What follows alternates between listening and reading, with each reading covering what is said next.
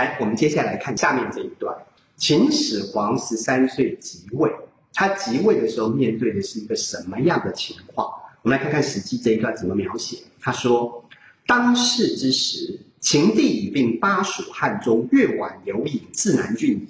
北收上郡以东有河东太原上党郡，东至荥阳，灭二州，至山川郡。各位看到旁边这有色的版图，以上的文字是讲秦他即位时候的版图。”吕不韦为相，封十万户，号曰文献侯，是讲这个国家实际的主政者。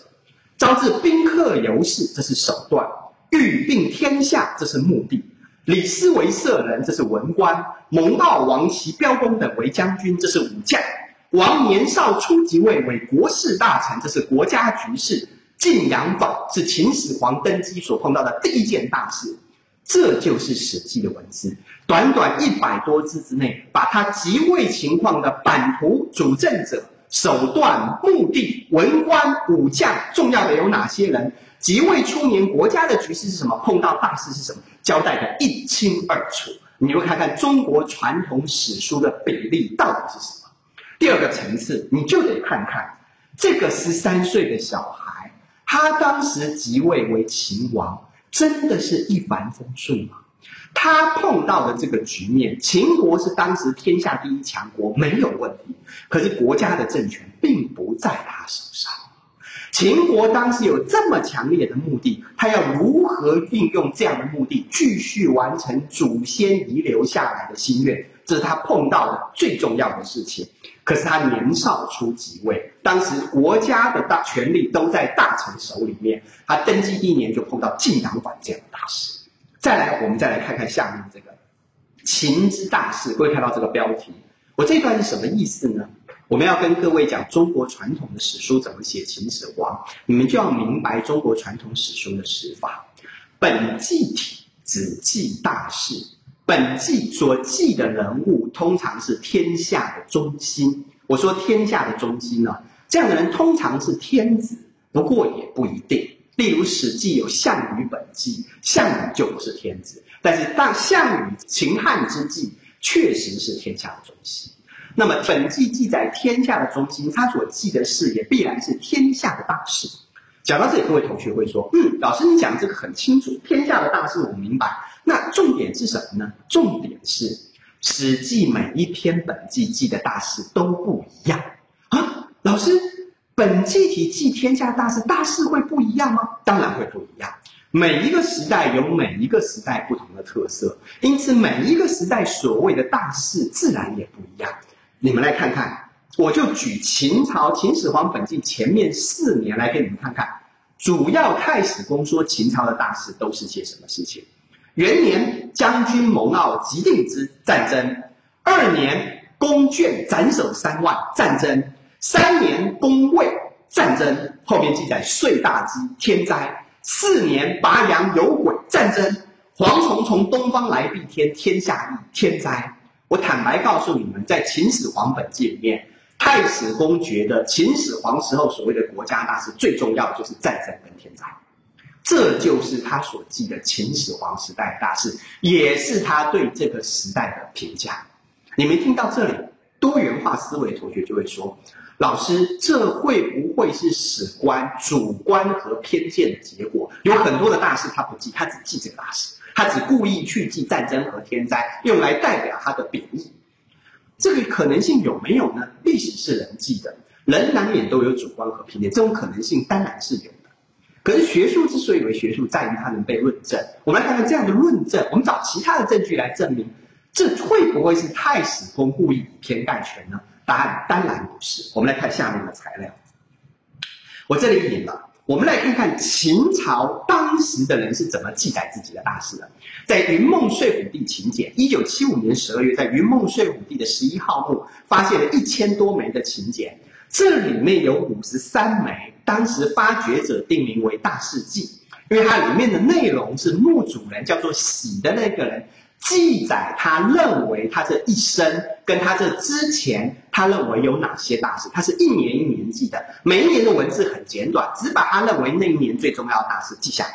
我们来看看秦朝当时的人，当时人他们所认为大事是什么？我念给各位听，你们看大事记一开始是这么写的：昭王元年没有记事，二年攻皮事，四年攻封陵，五年归蒲反，六年攻新城，七年新城县，八年新城归，九年攻西。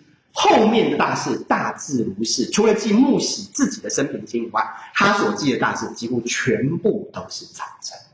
所以这不是太史公的以偏概全，连秦朝人自己都认为，他们国家最重要的事就是战争。我为什么前面讲秦始皇兵马的时候告诉你，商鞅最可怕的一点就是把这个国家从头到尾改造成了一台战争机器。你看看这个国家当时的人所思所想，他们认为一个时代最重要的就是战争。这也就是秦太史公在《秦始皇本纪》特别要点给你，告诉你这个时代的特色到底是什么。我们来看看下面。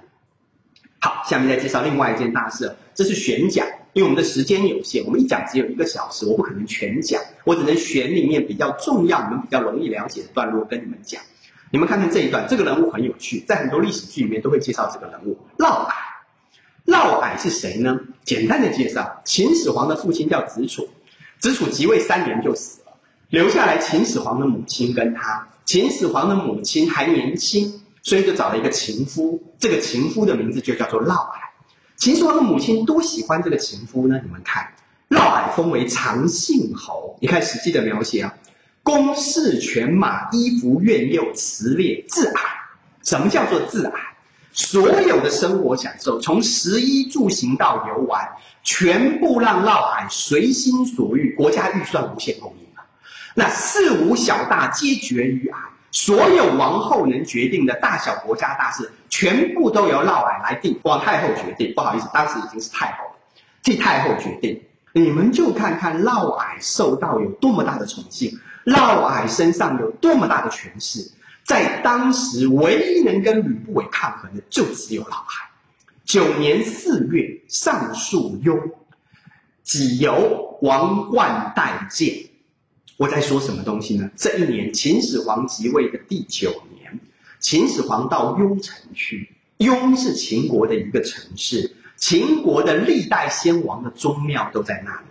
在过去先秦时代，一个国君要即位或亲政，都要到宗庙去祭祀历代祖先。那么秦始皇当然也不例外，所以这一年他离开了咸阳，回到了雍城去。在雍城，他就要去祭祀历代祖先。为什么？因为王冠待见。什么叫做冠？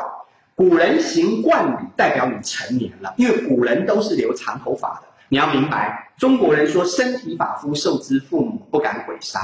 理头发这是很晚的习俗，过去先秦时代古人都是留的，男子也是留的长头发，所以到了成年，头发必须竖起来，竖起来头发必须加冠，加了冠就代表你是成年人了。而一个王如果加了冠，成年了就代表他可以亲政了，以后国家的政权要从皇太后和丞相的手上到他的手上去了。因此这一年就是秦始皇亲政的一年。我反复讲这个目的是什么呢？我要各位去算一算。秦始皇九年，秦始皇几岁？你们如果心算好的同学就会算出来。十三岁即位，九年他二十二岁。古时候男子成年行冠礼是几岁呢？有早有晚不一定，但是一般来说都是十几岁到二十岁。那为什么秦始皇会晚到二十二岁才行冠礼呢？你们接下来就要问这个问题了。读历史最重思辨，你一定要像剥洋葱一样一层一层的往下剥，不断的去追问后面的答案。那为什么他到二十二岁才能亲政呢？很简单，因为有人不想他亲政嘛。如果王亲政了，嫪毐怎么办？太后怎么办？所以只好一年拖过一年，一年拖过一年，最后到二十二岁，实在阻止不了了。那么嫪毐会不会束手待毙呢？一旦王亲政了，嫪毐怎么办？我们来看，长信侯毐作乱而绝。长信侯毐立刻就准备造反，因为他知道他不能束手待毙。姜玉公齐年宫为乱，你们看后面这三个字啊，最可怕是这三个字：王知之啊！秦始皇他早就知道，他就在等着你造反呢。这一年的秦始皇才是个二十二岁的年轻人啊，在今天的角度来看，他才刚大学毕业。一个大学毕业的年轻人能够设下这样的陷阱，就等着闹跳进来。你不作乱，我还真难找到一个光明正大的理由铲除你。你要作乱，我就正好布置一个陷阱，让你跳进来。这是一个多么可怕的！令相国昌平君还有昌文君发足攻矮占咸阳，结果一方早有准备，一方临时作乱，矮等败走。最后的结果是，跟嫪毐造反的人，我们看车裂以寻觅其中啊。死无全尸之外，还把所有跟他有血缘关系的人全部都消灭掉。秦法之残忍，你们从这里也可见到一斑。这里不是故意用这句话来夸张秦法的残忍。历朝历代对造反的人本来就不会留情。可是我告诉你们一件很重要的事情是，这是秦朝的特色。秦朝解决事情的方法，往往就是那一百零一招，就是杀。我先给你们点醒这一点，后面我们有无数的例子来证明这一点。秦朝统治这个世间的方法，往往就是宁可错杀一百，绝不放走一个。你们不要觉得老师夸张其词，后面会用无数的例子来跟你们讲明这一点。